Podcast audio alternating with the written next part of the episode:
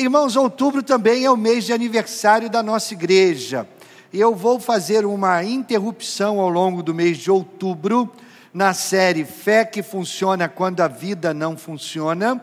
E nós vamos ah, conversar um pouco sobre igreja ao longo dessa, de, desse mês, com o tema Assim Somos Nós.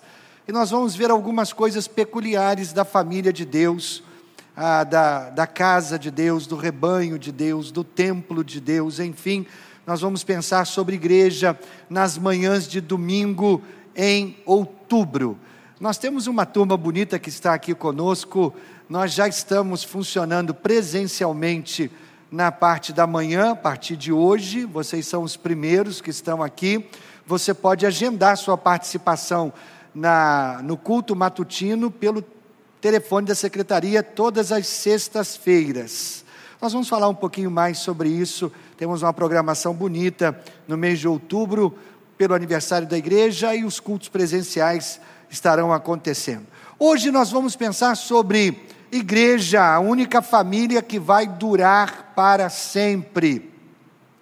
É a igreja. Queridos, é tão importante, de vez em quando a gente dar uma parada e pensar por que nós fazemos o que nós fazemos. Por que fazemos o que fazemos? Porque, queridos, se nós não pensarmos a respeito disso, nós perdemos o foco e corremos o risco de fazer ou começar a fazer outras coisas que não deveríamos fazer. Como igreja, é importante a gente pensar por que fazemos o que nós fazemos. Há uma história verdadeira de um coronel que comandava ah, um pequeno quartel, e em frente a esse quartel havia uma praça. E a verba daquele ano foi excedente, e o coronel então quis, além de conservar o quartel, ele quis reformar a praça em frente ao quartel. Então ele mandou capinar, ele mandou pintar, ele mandou limpar, os bancos estavam todos restaurados, tudo bonito, e inauguraram a praça nova, reformada, maravilha. Uma semana depois, o coronel atravessava aquela praça para entrar no quartel. Qual não foi a surpresa dele quando ele viu os bancos riscados, com o coração ah, de namorados, nomes de namorados, e ele ficou tão triste, porque em tão pouco tempo já estava depredado aquilo que com tanto custo foi feito. E aí ele mandou novamente pintar os bancos para conservá-los, só que dessa vez ele colocou um soldado, e os soldados se revezavam ali na praça, tirando serviço de plantão ali na praça, e a função era tomar conta da praça. E assim aconteceu por muito tempo. O coronel se aposentou, foi para a reserva. Anos depois, saudoso do seu último quartel, ele vai visitar o quartel. E aí, quando ele passa pela praça, está lá o soldado de pé, tomando conta da praça e os bancos todos riscados. E o coronel então perguntou: que, que você faz aqui? Ele falou: Isso aqui é o meu posto de serviço. Mas qual é a, a sua função? Minha função é ficar aqui. Mas para quê? Só me escalam para eu ficar aqui e eu e os meus amigos nos revezamos aqui. Você percebe que se a gente não parar para pensar de vez em quando no que nós estamos fazendo e por que nós estamos fazendo, nós corremos o risco de fazermos o que não deveríamos fazer e deixar de fazer o que nós deveríamos fazer? Como igreja, por que nós fazemos o que nós fazemos? É claro, queridos, que nós entendemos Hebreus capítulo 2, versículo 10, que Deus iniciou todas as coisas. A igreja é iniciativa de Deus, mas é uma iniciativa de Deus que conta com a ação e a disposição do homem. A Bíblia diz que Deus inventou a igreja porque ele queria uma família. Deus não inventou a igreja porque ele estava solitário. Não. Ele inventou a igreja porque ele queria compartilhar o seu amor com os homens e a igreja é um excelente veículo para isso. Efésios 1,5 diz: o seu plano imutável sempre foi adotar-nos na sua própria família, pelo envio de Jesus Cristo para morrer por nós, e ele fez isto porque quis. Deus deseja nos adotar na sua família, portanto, toda a razão pela qual tudo existe é que Deus queria uma família e Ele deseja que essa família esteja com Ele para todo sempre e sempre. Mateus capítulo 16, versículo 18, nós lemos Jesus dizendo: E eu lhe digo que você é Pedro, e sobre esta pedra edificarei a minha igreja, e as portas do Hades ou do inferno não poderão vencê-la. Queridos, Deus está interessado na sua família, na família dele. Deus honra a minha família, Deus honra a sua família, Deus quer abençoar a minha família, Deus quer abençoar a sua família, mas acredite, querido, Deus tem um interesse especial pela família dele. Por quê? Porque todo o resto vai passar, todo o resto vai queimar. A única coisa no planeta Terra que vai durar para sempre é a família de Deus.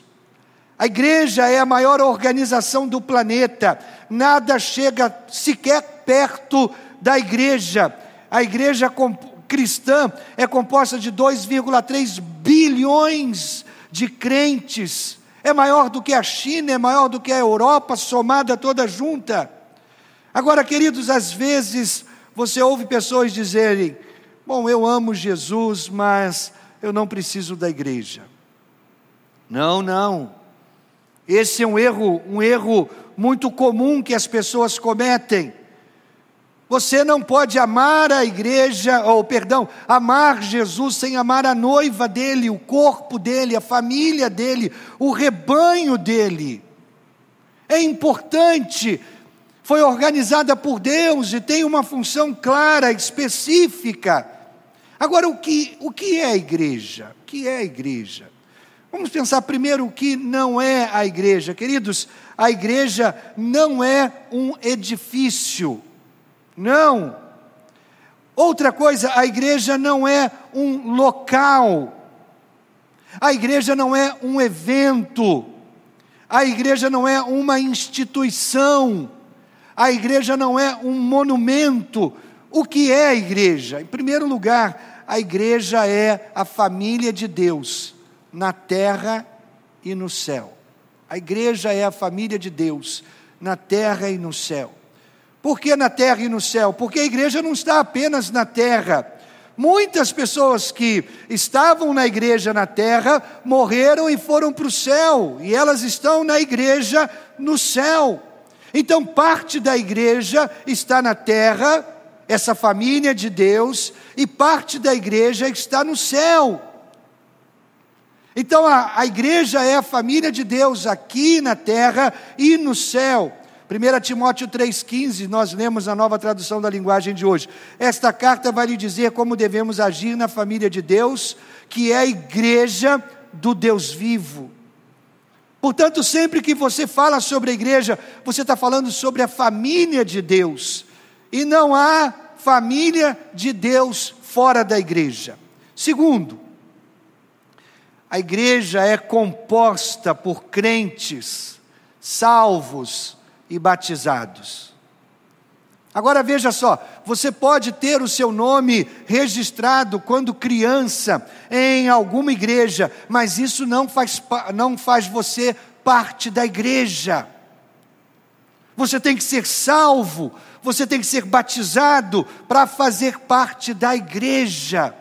Mateus 16, 16, as últimas palavras de Jesus aos seus discípulos: quem crer e for batizado será salvo. Você percebe? O batismo não salva, mas quem é salvo quer se batizar. O batismo é como a aliança do casamento. O batismo simboliza o compromisso da vida cristã, um compromisso no coração, um compromisso na alma. Agora, a ordem é importante. É, Marcos 16, 16 diz, diz assim: quem crer e for batizado, primeiro tem que crer, depois ser batizado. É por isso que nós não batizamos crianças. A criança ainda não tem a capacidade de crer. E o texto diz: quem crer e for batizado. Agora veja, não é apenas a ideia de Marcos 16, 16. Atos 2, 38, Pedro respondeu dizendo: arrependam-se e cada um de vocês seja batizado. Então, antes do batismo, tinha que vir, vir o que? Arrependimento. Atos 2,41: os que aceitaram a mensagem foram batizados. Então, primeiro crer e depois é batizado. Então, a igreja é a comunidade daqueles que creram e foram batizados. Terceiro, a igreja é a comunidade dos comprometidos com Jesus e uns com os outros. É a comunidade dos comprometidos com Jesus e uns com os outros. Queridos, fazer parte da igreja significa não apenas que eu tenho um compromisso com Jesus, mas eu tenho um compromisso com outras pessoas da família igreja. Paulo, escrevendo aos Coríntios, na sua segunda carta, no capítulo 8, versículo 5, ele diz: E não somente fizeram o que esperávamos, mas entregaram-se primeiramente a si mesmos ao Senhor e depois a nós. Paulo está falando de uma igreja. E ele diz: eles se entregaram primeiro a Jesus e depois eles se entregaram a nós. Primeiro você se compromete com Jesus, depois você se compromete com um grupo de outros cristãos. Quando você se compromete com Jesus, isso torna você cristão. Quando você se compromete com um grupo de cristãos, isso torna você membro da igreja. É um compromisso não apenas com Cristo, queridos. Ser membro da igreja é compromisso com outros cristãos, é compromisso com outras pessoas. Ontem à noite o pastor ah, Gustavo pregou uma mensagem intitulada Loucura. E ele falava da loucura de ser cristão. E o primeiro tópico ele dizia: ah, quem é louco por Jesus é louco por gente. E de fato precisa ser assim, queridos. Comprometidos com Jesus e comprometidos com outras pessoas. Romanos 12, 10 diz: dediquem-se uns aos outros. Você não está apenas comprometido com Cristo, você está comprometido com a família dele. Mais ainda, Romanos 12, 5: assim também em Cristo, nós que somos muitos, formamos um corpo, e cada membro está ligado a todos os outros. Quem criou essa ideia de membresia foi a igreja. Hoje nós somos membros do Facebook, somos membros de clubes, somos membros de organizações, mas quem criou essa ideia de membresia foi a igreja. E o que isso significa? Membro. 1 Coríntios 12 nos ensina, a fim de que não haja divisão no corpo, o corpo é, é a igreja, mas sim que todos os membros tenham igual cuidado uns pelos outros. Quando um membro sofre, todos os outros sofrem com ele. Quando um membro é honrado, todos os outros se alegram com ele. Ora, vocês são o corpo de Cristo e cada um de vocês individualmente é membro deste corpo. Irmãos, todos nós, membros unidos, fazemos o corpo. Membros divididos não fazem o corpo. O texto está dizendo isso. Você não é igreja de Deus por si só você precisa de outros. Você não é família de Deus por si só, você precisa de outros. Você não é corpo de Cristo sozinho. Somente quando nós estamos conectados, nós somos a família de Deus, nós somos o corpo de Cristo, nós somos a igreja de Deus. Quarto, a igreja é a comunidade que está se preparando para o céu ou para o retorno de Cristo. Nós estamos nos preparando, irmãos. É isso que a igreja está fazendo, preparando pessoas para a eternidade, após a morte ou após o retorno de Jesus. É por isso, irmãos, que nós não somos perfeitos, somos tão cheios de falhas, porque ainda estamos sendo preparados. Hebreus 12, 23 fala da igreja dos primogênitos, cujos nomes estão escritos nos céus. Irmãos, existem festas nas grandes cidades. Acredito que aqui em Itaperuna deva haver uma ou outra ah, ao longo de, de um ano. Mas existem cidades que têm festas exclusivas, ah, boates exclusivas, clubes exclusivos, só entra quem tem o nome na lista. Como vocês que vieram hoje aqui cultuar, tinham que ter o nome na lista, não é? É uma lista exclusiva de pessoas que se inscreveram para estar aqui. Mas, queridos, a lista mais importante não é nem a lista de quem vai estar no culto. A lista mais importante não está na terra, a lista mais importante está no céu. A igreja dos primogênitos, fala Hebreus 12, 23, cujos nomes estão escritos nos céus. Nem todo mundo terá o seu nome escrito nessa lista. Somente aqueles que foram salvos e batizados e se juntaram a uma parte da família de Deus, somente a família de Deus estará no céu. Agora, como você faz parte para entrar nessa lista? Como você faz parte dessa lista? O texto de Hebreus 12, 23 fala: a igreja dos primogênitos, cujos nomes estão escritos nos céus, vocês chegaram a Deus. Chegar a Deus, entregar o controle da vida a Jesus, deixar Deus comandar a sua vida, entregar o controle. Hoje de manhã o pastor Éden já postou logo cedinho lá no Facebook um texto que nos, nos perdão, no Instagram, um texto que nos incentiva a entregar o controle da vida a Jesus. Mas, queridos, quão difícil é, é abrir mão do controle, não é verdade? Quão difícil é abrir mão do controle. E agora, para o final, eu quero tratar de cinco dos muitos benefícios de pertencer à igreja. Cinco dos muitos benefícios de pertencer à igreja. Você sabia que a igreja é chamada de 67 nomes diferentes na Bíblia? Novo Testamento fala da igreja de 67 formas diferentes. Nós vamos ver cinco dessas metáforas, apenas cinco, e elas trazem benefícios para a nossa vida.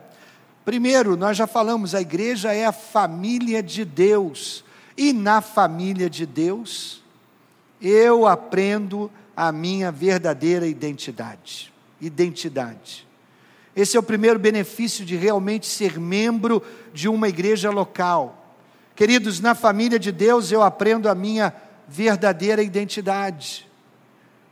Você já pensou por que, que as pessoas usam marcas? Marcas. Por que, que as pessoas usam marcas? Ralph Lauren, Nike, Vans, Tommy Hilfiger, qualquer dessas marcas. Por que, que as pessoas gostam de usar marcas? para se identificar, para que elas é, pensem que fazem parte de algo exclusivo ou de algo maior que elas. Mas, querido, veja bem, na verdade, a sua identidade primária não vem das marcas de roupa que você usa, da marca da bolsa que você carrega, ou da marca do sapato que você calça. A sua identidade não vem dessas coisas, a sua identidade primária vem dos seus relacionamentos. Relacionamentos. Eu sou um filho porque tenho pais. Eu sou um irmão porque tenho irmãos. Eu sou um marido porque tenho esposa. Eu sou um pai porque tenho filhas. Eu sou um amigo porque tenho amigos. Eu sou um mentor porque tenho discípulos. Eu sou um pastor porque tenho uh, um, um rebanho. Eu sou um colega de trabalho porque tenho amigos no trabalho. Você percebe a minha identidade, quem eu sou, está ligado aos meus relacionamentos. Todos esses relacionamentos na minha vida definem quem é o Arlênio Machado. Não só, não o que eu visto, não o que eu uso, não como eu me pareço, não é o pouco ou muito dinheiro que eu tenho ou não tenho no bolso, é quais são os meus relacionamentos. Você é definido pelos seus relacionamentos. Nós somos tão definidos pelos nossos relacionamentos que inventamos um ditado que nos incentiva a não andar com pessoas erradas. Quem com porco se mistura, farelo come. Porque se torna um porco. Você entende? São os relacionamentos que nos definem, que dão a nossa identidade. Hebreus 2,19 diz assim: Vocês já não são estrangeiros nem forasteiros, mas o que vocês são? Concidadãos dos santos e membros da família de Deus. Esta é a sua família. Você pertence aqui, você se encaixa aqui. Essa é a família mais importante que você pertencerá. Por quê, queridos? Minha família espiritual, a igreja, é a mais importante, ou mais importante do que a minha família física. Por quê? porque eventualmente a sua família física vai passar. É triste dizer isso, mas é verdade. A família física não dura.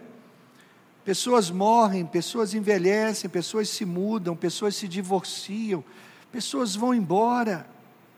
Existem todo tipo, todo tipo de coisas diferentes. Não dura, a família não dura. Mas a família de Deus vai durar para todo sempre, e é da família de Deus que a gente tira a nossa maior identidade. A versão, a mensagem de Hebreus 2:11 diz assim: uma vez que aquele que salva, olha, quem é que salva? Jesus.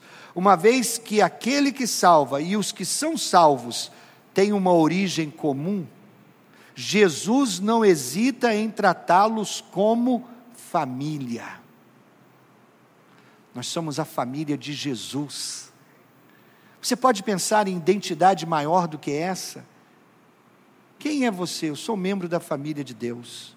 Quem é você? Eu sou irmão de Jesus. Ele nos trata como família. Ao pertencer a Cristo, você descobre a sua verdadeira identidade. Então, a família de Deus lhe dá identidade. Segundo, a igreja é chamada de templo, templo de Deus. No templo de Deus eu sou apoiado por outros. Você é um templo, mas juntos nós formamos o templo de Deus. 1 Coríntios 3,16 diz assim: Vocês compreendem que todos juntos são a casa de Deus? Juntos somos a casa de Deus. Eu não sou o templo de Deus sozinho, não sou. Você não é templo de Deus sozinho. Juntos somos o templo de Deus, a casa de Deus. Essa é uma metáfora para a família de Deus, para a igreja de Deus. Juntos somos casa de Deus.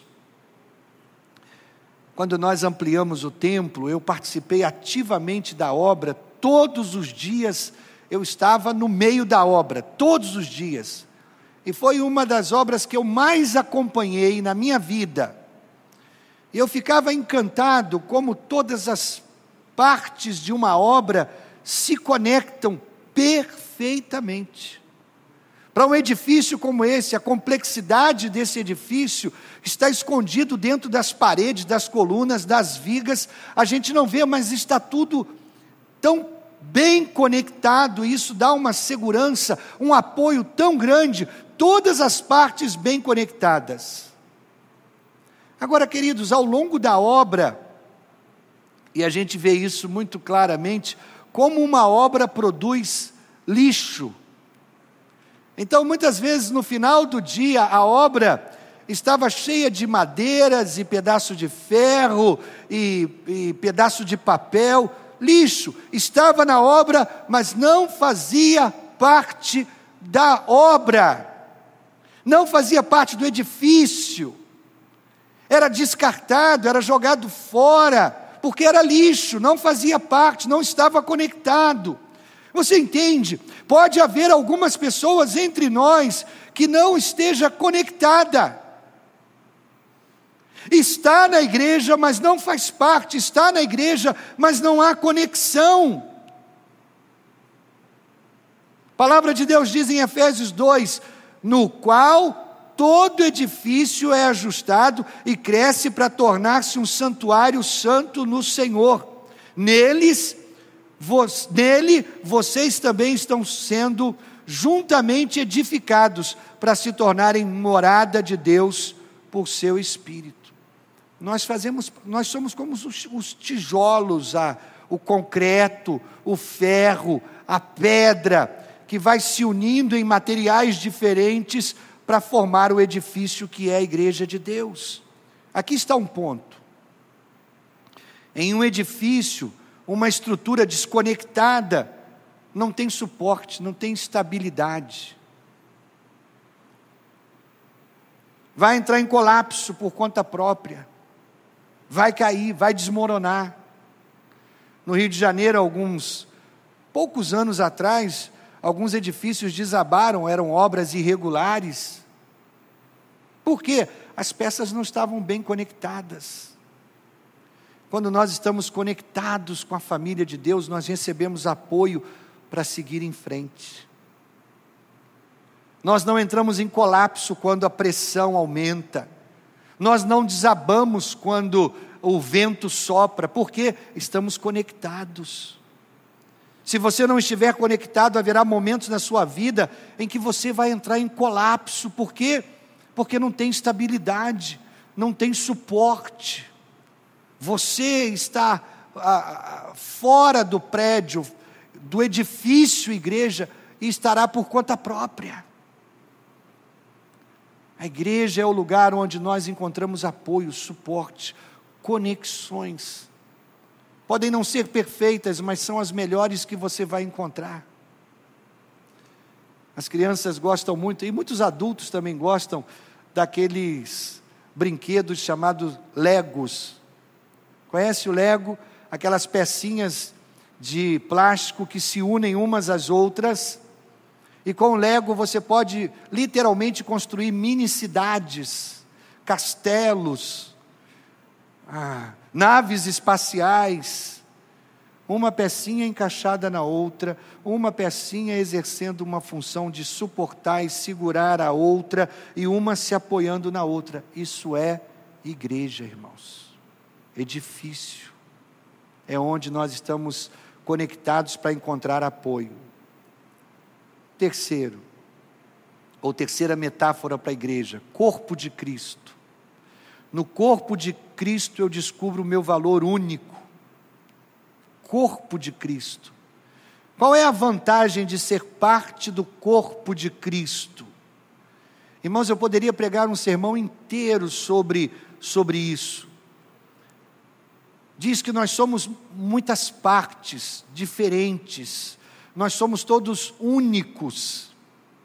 Olha o que diz Romanos 12: assim como cada um de nós tem um corpo com muitos membros, e esses membros não exercem todos a mesma função, assim também em Cristo, nós, que somos muitos, formamos um corpo, e cada membro está ligado a todos os outros. Em casa ou aqui, você pode olhar ao redor e você vai ver pessoas completamente diferentes umas das outras. Pessoas diferentes que estão na família de Deus, a igreja. Irmãos, todos nós somos únicos, únicos. E todos nós somos necessários para tornar o corpo completo. Completo. O meu corpo sobrevive sem um dedo. O meu corpo sobrevive sem um braço, uma mão, duas pernas. Mas você concorda que um corpo sem braço, um corpo sem pernas, é um corpo mutilado? Nós precisamos todos uns dos outros. Todos são necessários para tornar o corpo completo. Cada um de nós tem um trabalho, uma função diferente. Nós pertencemos um ao outro e precisamos um do outro. A igreja é muito mais do que simplesmente algo que você frequenta, é uma família a qual você pertence e você precisa de outras pessoas muito mais do que você acha que precisa. Nós precisamos, nós precisamos dessas conexões, nós precisamos. 1 Coríntios 12: se o pé disser, porque não sou mão, não pertenço ao corpo, nem por isso deixa de fazer parte do corpo. Se o ouvido disser, porque não sou olho, não pertenço ao corpo, nem por isso deixa de fazer parte do corpo.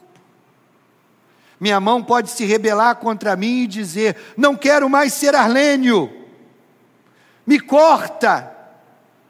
E eu posso até cortar a minha mão e jogá-la fora, mas ela vai continuar sendo a mão do Arlênio. Todos nós, no corpo de Cristo, temos as nossas funções. Novamente, de que serve, irmãos, um globo ocular desconectado do corpo? De que serve uma mão desconectada do corpo? Essa é uma das lições mais fundamentais que você precisa aprender na vida sobre igreja. Nós somos um corpo e nós somos interdependentes. Sobrevivemos sem uma mão, sem um dedo, sem um braço, sem uma perna. Sobrevivemos, mas somos melhores quando estamos juntos. Uma das lições mais importantes que a gente precisa ensinar aos nossos filhos é evitar as más companhias. A Bíblia diz que as más companhias corrompem os bons costumes. Evitem as más companhias, porque as más companhias vão corromper vocês. Mas, irmãos, nós, juntos, somos melhores. Existem pessoas com as quais nós nos associamos que nos tornam piores mas na igreja, juntos, somos melhores. Quarta metáfora sobre a igreja: rebanho de Deus. No rebanho de Deus, eu recebo proteção. Proteção. Essa é uma metáfora, irmãos, que na verdade eu, eu tinha preconceito com essa metáfora. Nos chamar de rebanho. Parece que hoje em dia isso é tão pejorativo, né?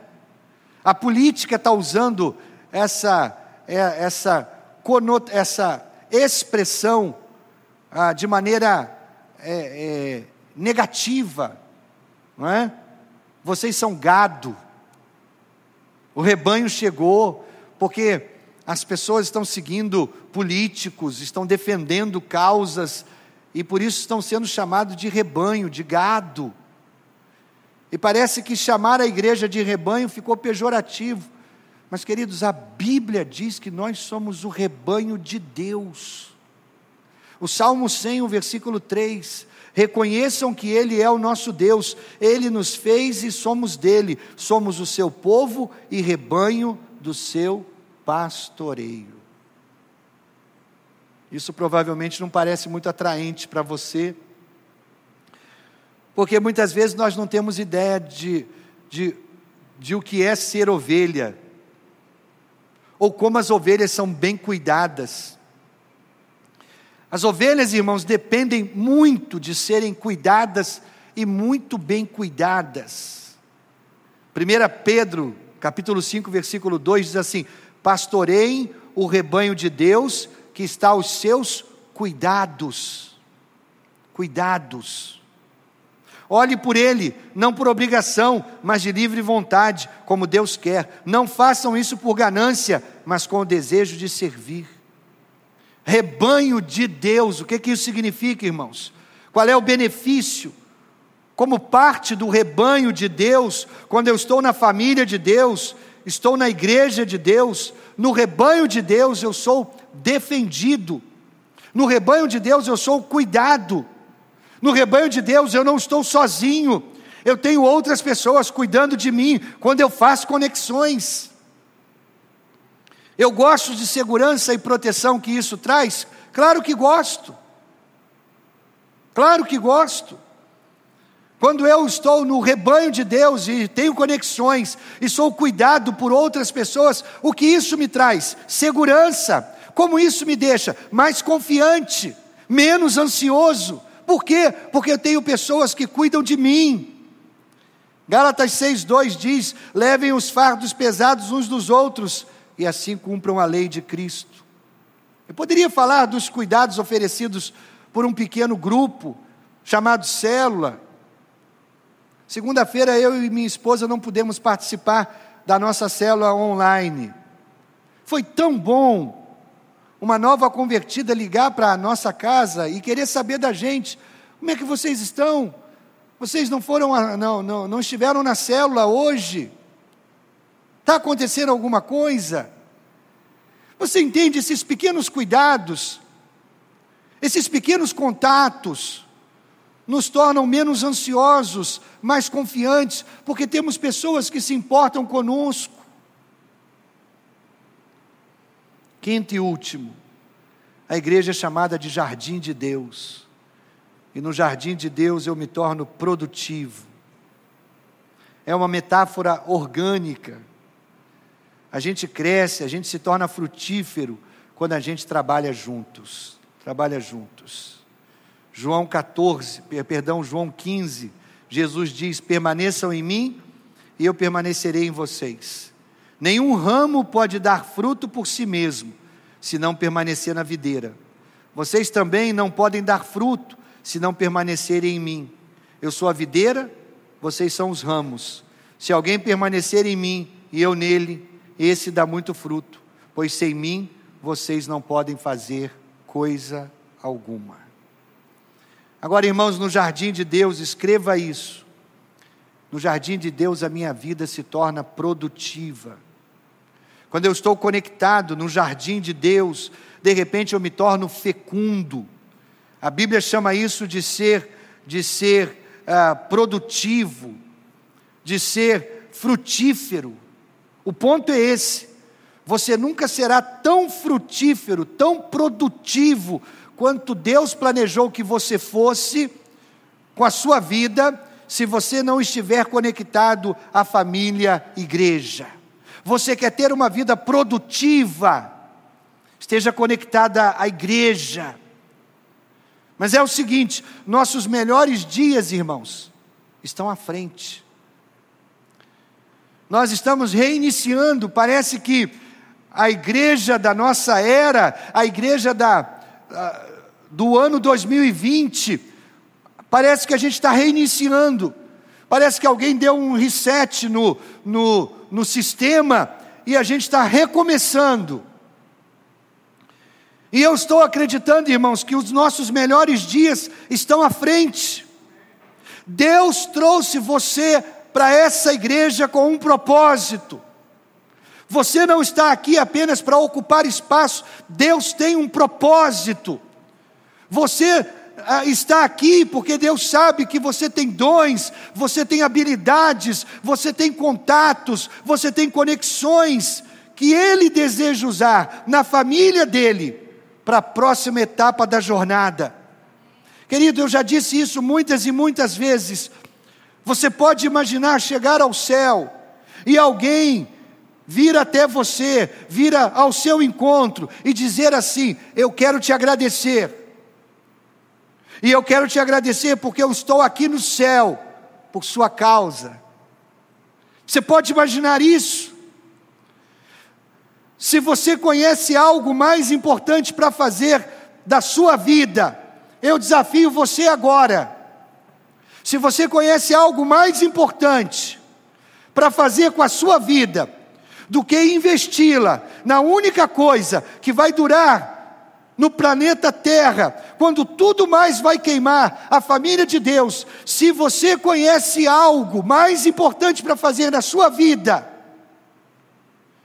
na família de Deus, que nunca vai passar, nunca vai passar, nunca vai deixar de existir, a igreja vai durar mais que os seus negócios, vai durar mais que o seu hobby, vai durar mais que os seus lazeres, vai durar mais que a sua própria família física. Se você conhece algo mais importante para fazer com a sua vida do que construir a família de Deus, trazer pessoas para Cristo, edificá-las para a maturidade, ensiná-las a descobrir os seus dons, enviá-las para cumprir o seu ministério no mundo, para causar um impacto e trazer outras pessoas, se você conhece algo mais importante, eu convido você a se levantar e nos ensinar.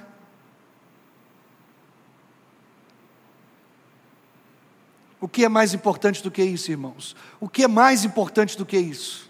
O que é mais importante? Irmãos, eu decidi há muito tempo, ainda muito jovem, que eu não iria desperdiçar a minha vida, e eu não o fiz. Isso não significa que eu vivi de maneira perfeita até hoje. Meu Deus, quantos erros! Mas, queridos, no somatório geral, eu tenho consciência de que eu não desperdicei a minha vida, eu a usei para a glória de Deus, e eu quero tanto que você saiba como é ser usado para a glória de Deus. Eu quero que você saiba. E é aqui na igreja que nós somos fecundos, que nós somos produtivos, que nós somos frutíferos, que a nossa vida vai contar para algo muito maior do que a nossa própria vida. Eu convido você a fazer parte desse movimento chamado igreja. Não um monumento engessado, mas um movimento chamado igreja. Curve a sua cabeça, feche seus olhos, por favor. Eu convido os irmãos da banda para tomarem seus lugares. Vamos orar. Pai,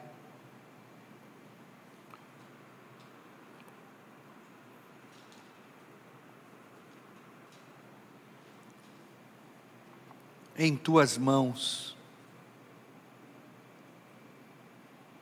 está a nossa vida. E o Senhor nos deu dons talentos, habilidades, conexões, experiências. E nós não queremos usar isso, Deus, para ganhar dinheiro, nós não queremos usar isso para ganhar fama, nós não queremos usar isso para fazer fortuna, nós queremos usar isso para a tua glória e para a edificação de vidas. Porque no final de tudo é isso que conta, Deus no final de tudo é isso que vai durar para sempre.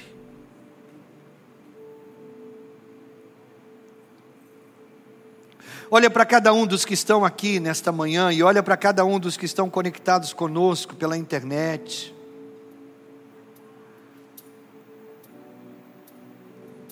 Dá-nos a tua bênção. A igreja não é perfeita porque é composta de pessoas imperfeitas, mas ela é uma das melhores ideias que o Senhor teve.